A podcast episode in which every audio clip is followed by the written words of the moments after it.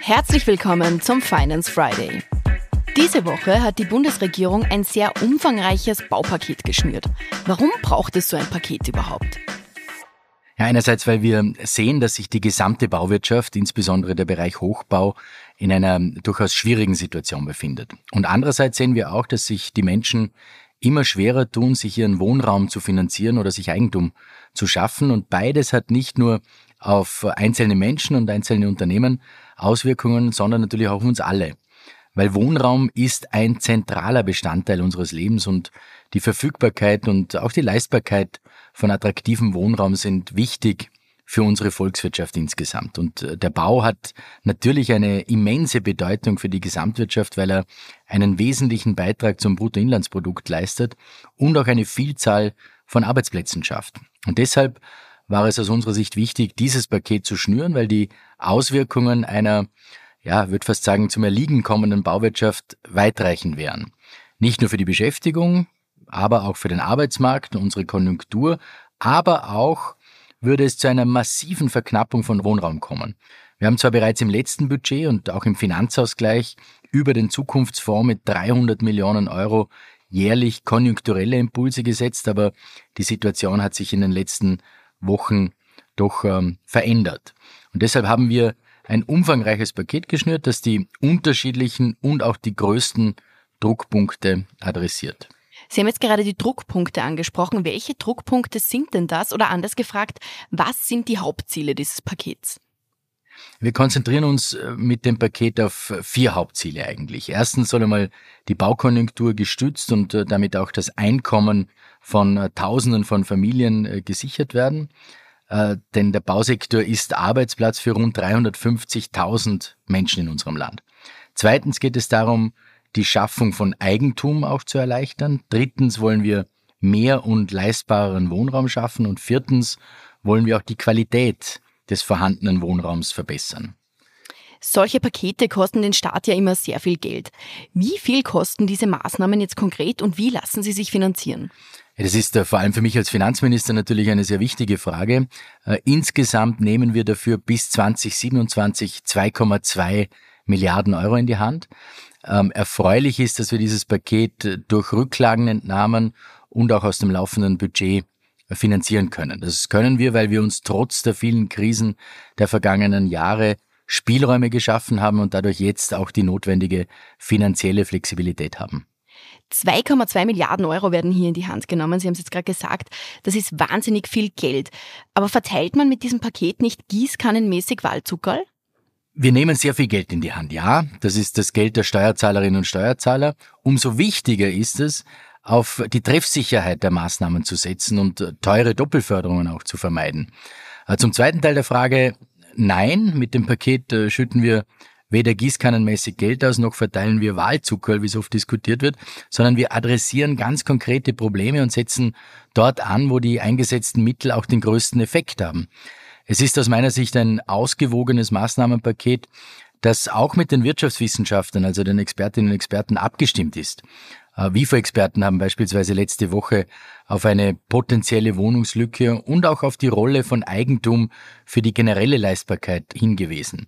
Also die Empfehlung der Experten und Expertinnen war, Maßnahmen über die Wohnbauförderung zu gestalten und genau das machen wir.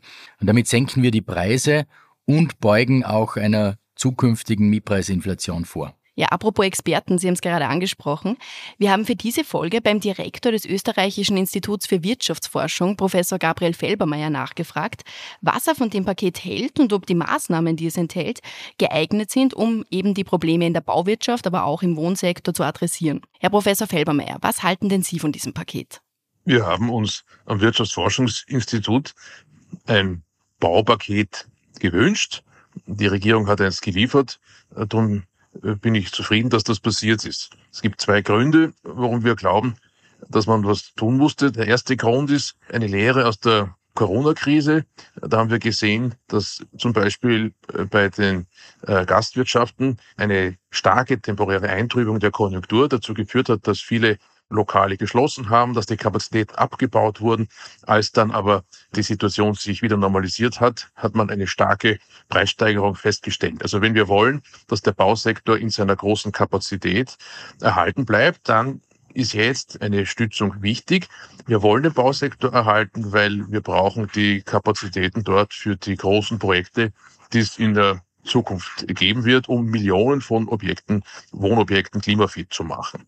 Der zweite Grund, der hat dann auch was mit Preisen zu tun, ist, wir haben in manchen Gegenden in Österreich, vor allem in Wien, einfach zu wenig Angebot an Wohnungen am Markt gegeben, äh, die große Nachfrage. Und äh, die Stadt wächst weiter, wir haben Zuwanderung und das gilt auch in anderen Großstädten in Österreich.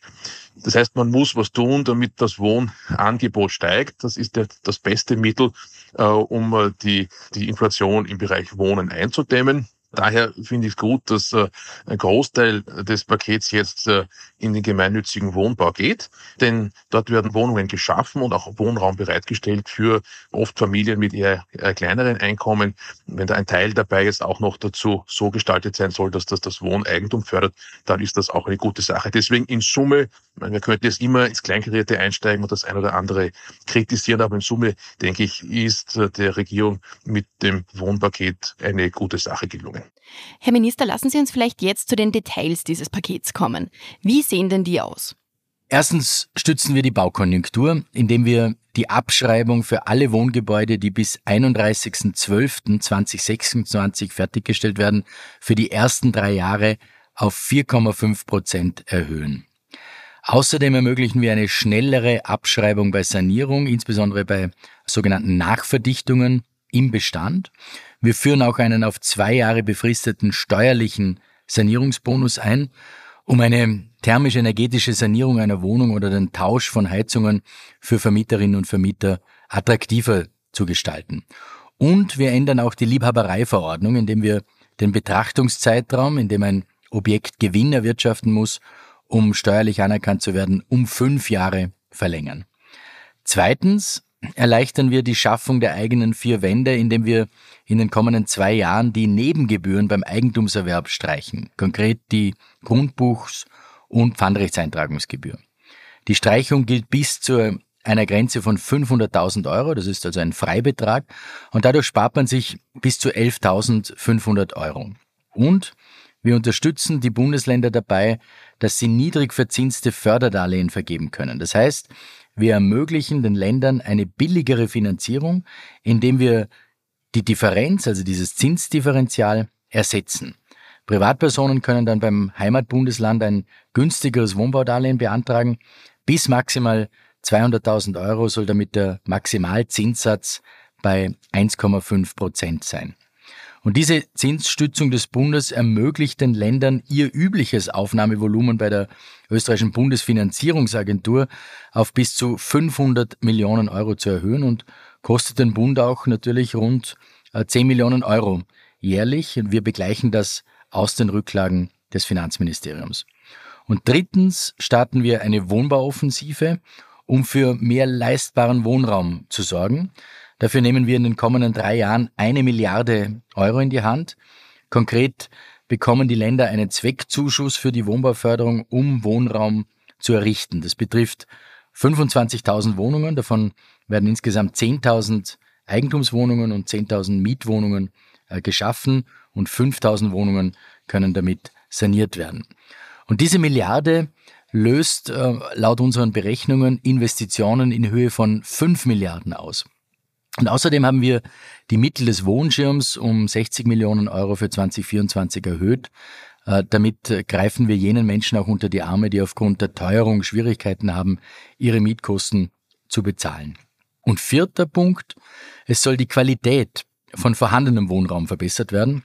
Wir fördern mit dem Handwerkerbonus Plus in den nächsten zwei Jahren Handwerkerleistungen mit bis zu 2000 Euro beziehungsweise 20 Prozent der Arbeitsleistung. Damit unterstützen wir Sanierungen und Reparaturen. Und neu ist auch, dass davon auch die Wohnraumschaffung profitiert. Und es ist ein wichtiger Beitrag im Kampf gegen die Schwarzarbeit. Vielen Dank fürs Zuhören. Wenn dir die heutige Folge gefallen hat, dann abonniere den Podcast gerne auf Spotify, Apple Podcast oder einem anderen Podcast-Anbieter deiner Wahl. Mehr Infos zum heutigen Thema findest du in den Shownotes.